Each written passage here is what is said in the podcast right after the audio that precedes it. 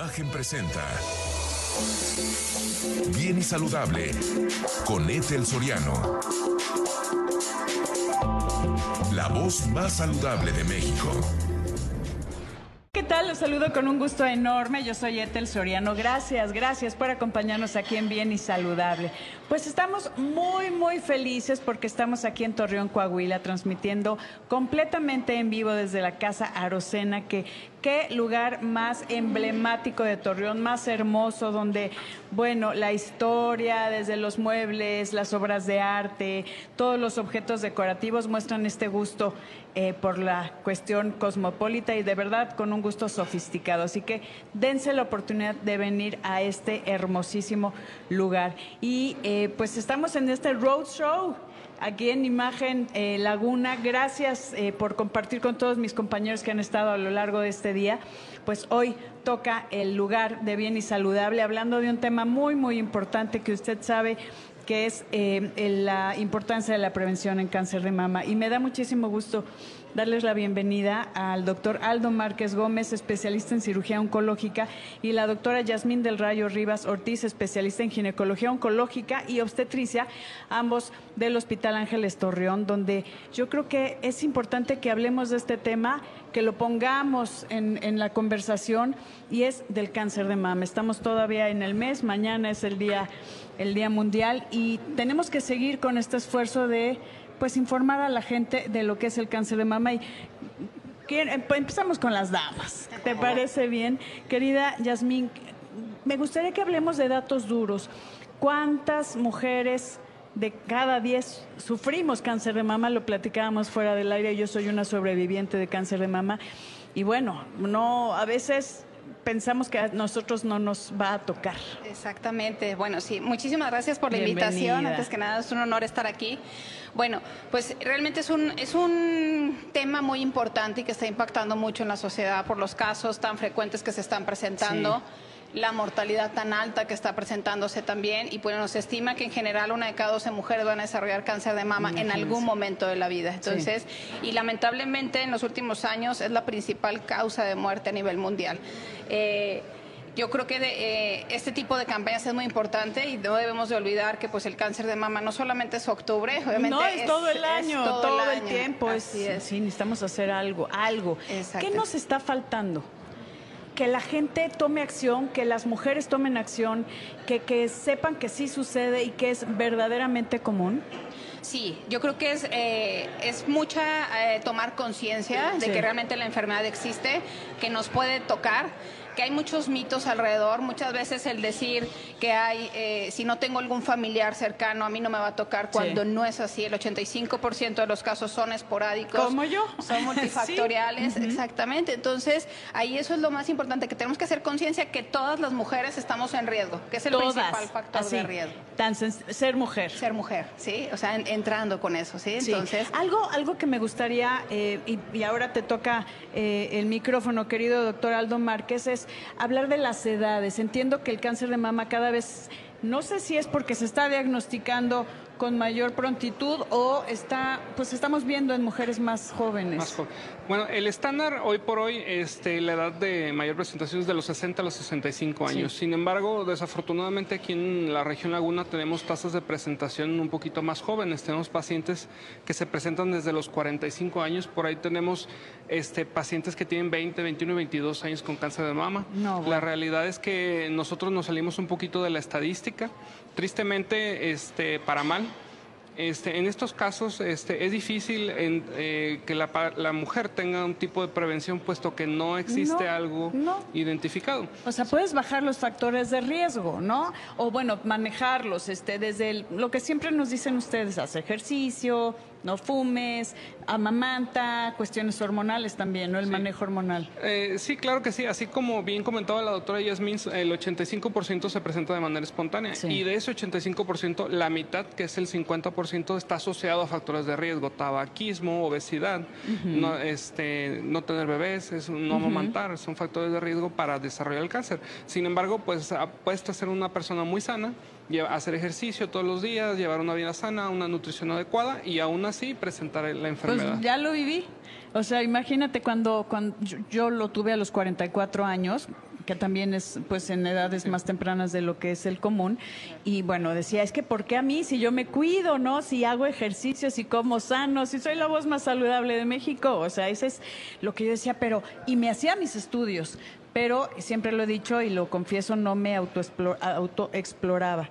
Entonces eso también es súper importante y sí, eso nos puede dar a todas las mujeres. También hay casos de en hombres, pero son mucho menores, ¿no? menos del 1% de la población y por lo general está ahí sí está más relacionado con alguna alteración genética cuando se presenta en algún hombre. Pero en mujeres, cuestiones como dices, 85% no es de que tengas algún antecedente heredofamiliar, entonces sí hay algo que hacer, ¿no? Sí, claro que sí. Este, conforme a los factores de riesgo principales, obviamente sí existe un componente familiar, sin embargo solo corresponde del 5 al 10% de los pacientes. Sí, si tú tienes un familiar de primer grado, ya, llámese hermana, mamá, papá, eh, una, línea directa, una línea directa hacia ti, tú tienes casi tres veces más riesgo de tener cáncer de mama. En el caso de que tengas un familiar de segundo grado que desarrolló el cáncer antes de los 30 años, también tienes un 1.5 veces más riesgo de tener cáncer de mama. Sin embargo, otro de los factores que influye, por ejemplo, son la obesidad, la estatura, medir más de 1,75. ¿En serio la estatura? Mira nada más. Ser de raza blanca, caucásico, ¿no? Este, el fumar, obviamente. O sea, el estilo de vida también tiene, porque puedes tener eh, esta información genética y tener algún detonador, ¿no? Sí, claro. Que eso es importante. Claro, definitivamente. Yo creo que en general en todos los tipos de cáncer, lamentablemente, por ahí dice un libro de, que dice que el principal factor de riesgo para desarrollar cáncer es, es, vivir. Estar vivo, sí, es nacer. Exactamente. Entonces, eh, sí existe un detonador, obviamente se van dando en el transcurso de los años con mutaciones en nuestros genes, ya sean ambientales, ya sean heredadas, pero sí, como ahorita lo decía el doctor, existen factores de riesgo que no vamos a poder modificar. Pero, pero hay otros sí. Hay otros que sí. Yo creo que ahí es donde tenemos mucho que hacer en el sentido de la obesidad, tener una, una alimentación saludable, eh, hacer ejercicio. Entonces, yo creo que eso sí puede disminuir las cifras en cuanto a la presión. Exacto, pero aquí lo importante, y me voy a una pausa, es hablar de detección oportuna. La diferencia, y se los voy a decir así tal cual, la detección oportuna es la diferencia entre la vida y la muerte. Queridos amigos, transmitiendo completamente en vivo aquí desde Casa Arocena en Torreón, Coahuila, en este Roadshow Imagen Laguna. Regresamos, no se vaya. Estamos aquí desde Casa Arocena transmitiendo completamente en vivo en este Roadshow Imagen eh, Laguna, que gracias de verdad por todas las atenciones. Gracias a este gran equipo de Imagen Laguna, porque esto que están haciendo es una labor muy, muy importante para poder eh, llevar este mensaje a toda la gente del país. Muchísimas gracias. También quiero agradecer a Lincoln que pasó por nosotros en una Lincoln Navigator. Paseamos por todo Torreón. De verdad que impresionante está esta camioneta. Me la quiero llevar ya.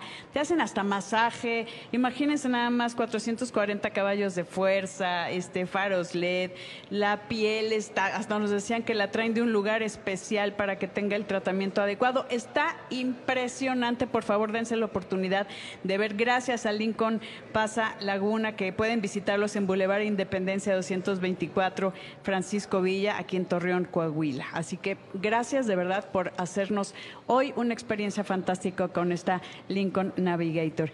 Y seguimos aquí porque también déjame decirle que es el Día de la Menopausia, Día Mundial de la Menopausia, que aquí yo te quiero preguntar, ¿hay algún esto es para, para la doctora, porque es eh, la especialista en ginecología oncológica. ¿Hay algo que ver con el tema de la menopausia y la detección de cáncer? O sea, ¿tiene algo relacionado las hormonas al cáncer de mama? Sí, lamentablemente sí es un tumor que depende del estímulo hormonal. bueno, dímelo, dímelo, yo el mío fue así. Sí, así es. Dentro de los factores, como ahorita los decía el doctor, pues es eh, hormonales, es empezar nuestra menstruación a una edad muy temprana y terminar a una edad muy tardía. Es decir, si empezamos antes de los dos y terminamos después de los 52, pues son 40 años de estímulo hormonal. Eso de manera natural, de las hormonas que producimos.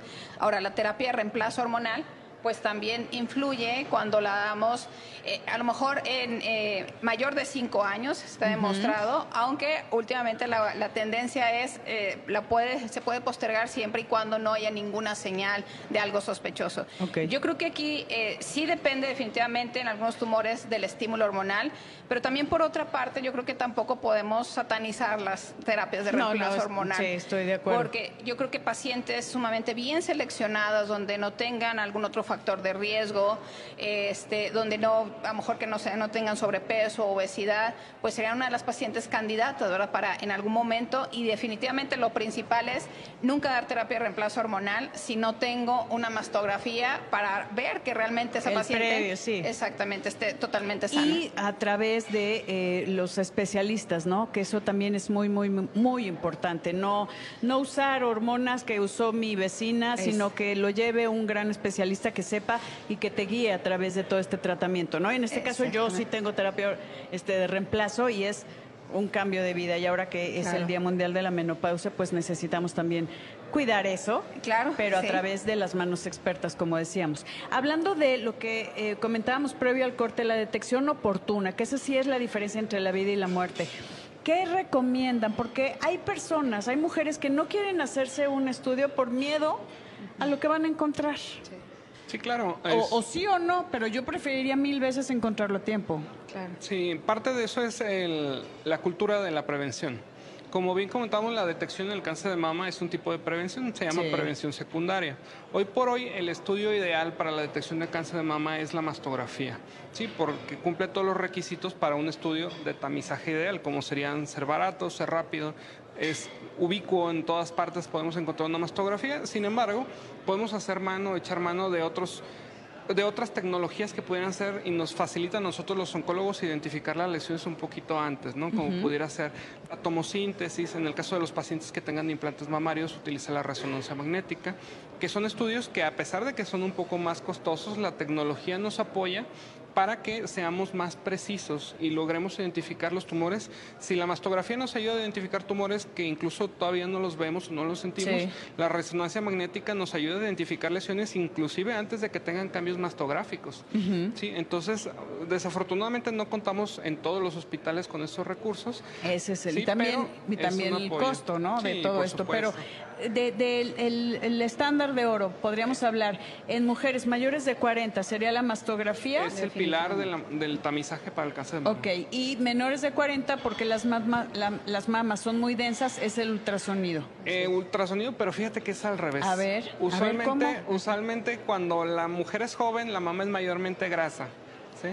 Entonces, este, cuando tenemos, este, cuando conforme vamos avanzando, no queremos tampoco exponer a la mujer a la radiación de la mastografía. Ah, Entonces, se utilizan los ultrasonidos para identificar esos tipos de cambios y no someter a la paciente que es muy joven a ah, la radiación. Sí, que, pero aquí eso también qué bueno que lo mencionas. Muchas mujeres dicen no, no, no, no, yo no me voy a presentar con, pero es mil veces mejor y aparte que dicen que es la aplastada de boob y demás, es, es algo completamente inocuo realmente es una molestia sencilla, pero que dura segundos, pero es mucho mayor el riesgo de no checarse, ¿no? No, definitivamente. O sea, ¿qué riesgo puede tener la radiación cuando hay también formas de hacerlo adecuadamente? Definitivamente. Yo creo que si ponemos en una balanza, bueno, bueno. sí, el hecho de hacernos una mastografía y detectar algo oportunamente, a dejar pasar nuestros estudios y a detectar cuando ya es palpable, ya realmente la molestia que me va a ocasionar una mastografía de unos segundos a un tratamiento agresivo por haber detectado una enfermedad avanzada, pero definitivamente no tiene eh, comparación. Ni siquiera, o sea, e, e, es, es el cielo y el infierno, así, lo podría decir, para que tome acción. Si es, entonces, a partir de los 40, si no se ha hecho una mastografía, ya está tarde, ¿no? así. y esto es anual o hasta que su médico lo diga. Aquí quiero preguntarles cómo es el tema, porque la gente tiene confusión de cuándo debe de hacerse una mastografía y qué tan frecuente. Okay. La mastografía es, eh, como ya lo, bien lo mencionaste, anual. Las guías de práctica clínica de México nos hablan que es a partir de los 40 años este, y e idealmente tiene que realizarse. No hay, un, no hay un tiempo específico para detener de hacer la mastografía. Disminuye el riesgo entre los 65 y los 70 años que podríamos pensar que podemos detenernos, pero hay algunas personas que se presentan a los 70 años con un cáncer de mama. Sí, entonces, como sabemos, el pico máximo de incidencia sería de los 65 hasta de 60 a 65 años. entonces, pero, hay, riesgo. entonces no hay algo que nos diga hasta aquí hay que detenerlo. ¿sí? Y otro punto importante hablando de la prevención es la autoexploración. Y la autoexploración se recomienda que se realice a partir de los 20 años, siete días después de terminar su regla.